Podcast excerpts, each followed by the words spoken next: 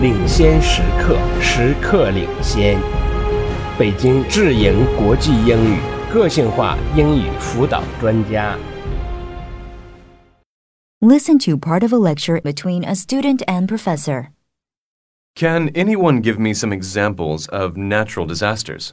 Tornadoes, hurricanes, forest fires, volcanoes, tsunami. Good. Of course, there are more, but today I want to discuss volcanoes. Who can tell me the most dangerous thing about a volcano? I think I know that answer. The most dangerous hazard of a volcano comes from the lava that flows out of the volcano. Good guess. Although your answer makes sense, the biggest killer from a volcano comes from the ash, not the lava. In fact, ash causes serious problems and can make humans and animals sick. It can even kill them. Ash also reduces sunlight and can start heavy rainfalls that lead to mudslides. Did you know that it only takes 30 centimeters of dry ash to collapse a roof of a building? Ash also contaminates water supplies and kills crops. As you can see, ash causes the most destruction. We shouldn't rule out the disaster that lava causes, though. Professor, are there different sizes of volcanoes? Absolutely. There are ordinary volcanoes that can kill thousands of people and often destroy whole cities. And there are supervolcanoes, which are highly explosive and can kill billions of people and even destroy an entire continent. Someone mentioned the dangers of lava before. Well, with a supervolcano, the magma doesn't have time to become lava, so it is blasted into numerous pieces of ash. And, like I previously pointed out, ash does the most damage. Are there any supervolcanoes in the world today? Actually, yes. There are 40 supervolcanoes. One is in Yellowstone National Park in the United States, and two others in Britain, but they are dormant.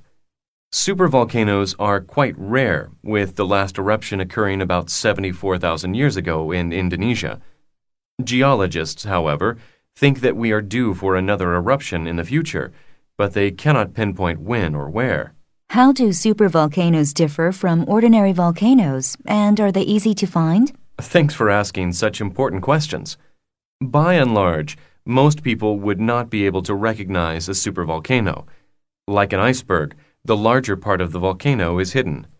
If a supervolcano were to erupt, the force would equal roughly 1,000 atomic bombs exploding every second. The city of Tokyo would fit inside a supervolcano crater. Professor, I'm not following. What is a crater? A crater is a steep sided, usually circular hole formed by either an explosion or a collapse of a large portion of the earth under the volcano. Who would be at the greatest risk if the supervolcano did erupt in Yellowstone National Park? In the short term, even parts of Europe would see some small amounts of ash fall if the volcano erupted. More directly, the super eruption could affect three quarters of the U.S., with the greatest danger being within a 1,000 kilometer distance, where 90% of the people could be killed. But that's not all. Large numbers of people would die across America from inhaled ash, which forms a hard mixture in human lungs. The most devastating side effect from the explosion would be a drastic change in the weather. The weather would turn extremely cold due to large amounts of sulfuric gas being emitted from the volcano. Once the sulfuric gas reaches the upper atmosphere, it would form sulfuric acid aerosols that would quickly spread throughout the world. The aerosols would also disperse the sunlight, making the sky look like a cold and cloudy winter day. The long term effects would result in a drop of the average annual global temperature of up to 10 degrees Celsius. More specifically, the Northern Hemisphere could cool by up to 12 degrees. Experts say colder temperatures could last 6 to 10 years before slowly returning to normal. More predictions suggest that the monsoon season would cease to exist in the Southern Hemisphere, causing mass starvation in the Asian countries that depend on these rains because of even larger temperature changes. Realistically, the true effects cannot be determined unless we know more factors, such as the size of the eruption and when it erupted. Okay, Professor.